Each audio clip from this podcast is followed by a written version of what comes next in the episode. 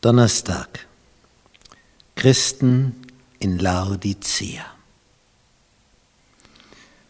Nun, seit der Mitte des 19. Jahrhunderts bis in unsere Tage. Das ist die Gemeinde Laodicea. Für diese Zeitepoche steht sie. Es ist die letzte Gemeinde. Danach kommt keine mehr. Es ist die siebente. Da finden wir uns wieder. Nun, was ist in diesem Zeitraum der letzten 150 Jahre geschehen? Weltpolitisch gesehen und kirchenpolitisch. Nun, auf dieser einen Karte hier sehen wir die Weltreligionen, wie sie sich mittlerweile etabliert haben auf diesem Planeten. Das Grüne der Islam, das Blaue der Hinduismus, das Gelbe der Lamaismus, Dalai Lama, das Orange Buddhismus, hier in Japan Shintoismus. Auch auf Indonesien haben wir Moslems, Millionen. Und hier in Bangladesch, denn als Indien von den Engländern verlassen wurde, gehörte ja Pakistan und Bangladesch dazu und die Moslems flohen entweder nach West- oder Ostpakistan und das wurde dann ein eigener Staat. Dann haben wir die grauen Gebiete, das sind Naturreligionen oder unbewohnt. Und dann haben wir die drei christlichen Religionen. Die orthodoxe Kirche orange, die römisch-katholische Kirche rosarot und die protestantische Kirche. Also lutherisch, Schweizer reformierte Kirche, speziell in Nordamerika. Warum ist das so verteilt, wie es verteilt ist? Von 622 bis 715 hat der Islam das erobert. In kürzester Zeit, in 100 Jahren. Hinduismus, Buddhismus, das ist schon lang vertreten und Shintoismus. Da hat sich nicht viel bewegt in Ostasien. Die orthodoxe Kirche, durch die Russen kam das bis an die Pazifikküste. Hier sieht man die Besiedlung. Und wo es grau ist, da wohnen nur Fallensteller und Bären und Wölfe in Sibirien. Ähnlich im Norden von Kanada. Nun, warum wimmelt es hier so von Protestanten in USA?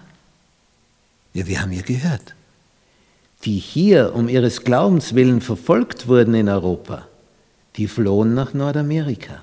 So wurde Nordamerika der Zufluchtsort für die um ihres Glaubens willen Verfolgten. Und die sammelten sich dort. Darum wimmelt es von geistlichem Leben in den USA. Während vom Rio Grande del Norte, dieser Grenzfluss zu USA, also von Mexiko, Mittelamerika über Südamerika, hier die Spanier, und in Brasilien die Portugiesen ihre Kolonien hatten. Und je nachdem, wer wo seine Kolonien hatten, hatte, so sind die Religionen. Man sieht es hier in Afrika, Nigeria, Südafrika und hier im Herzen sagen wir, hier waren die Engländer, daher protestantisch. Hier waren die Portugiesen, daher römisch-katholisch. Hier waren auch die Portugiesen, römisch-katholisch. Hier waren wieder die Engländer in Australien, Neuseeland, protestantisch. Das sind die Weltreligionen, so wie sie heute auf unserem Planeten verbreitet sind. Sie sind ein Produkt der Geschichte. Wo die Europäer hinkamen, dort haben sie ihre Religion hinterlassen. Kam eine römisch-katholische Macht hin, war diese dort. Kam eine protestantische Macht, wurde das etabliert. Nun, wir haben auf unserer Erde rund 200 Staaten, die jetzt unter der Führung der USA stehen.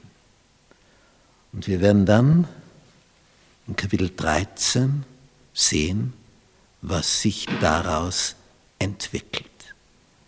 Wir sind in einer spannenden Phase der Weltgeschichte, Laodicea, wo Religionen, Denominationen unter der Führung des Papsttums vereint werden. Jeden Tag mehr. schon geschafft, unser Papst, der jetzige, die christlichen Religionen zusammenzubringen. Der Protestantismus merkt gar nicht, wo er dahin läuft. Vor 500 Jahren wurden sie blutigst verfolgt. Jetzt werden sie im Schoß der Kirche willkommen geheißen, wenn der Papst das Sagen hat. Und sie merken nicht, wo sie hinrennen.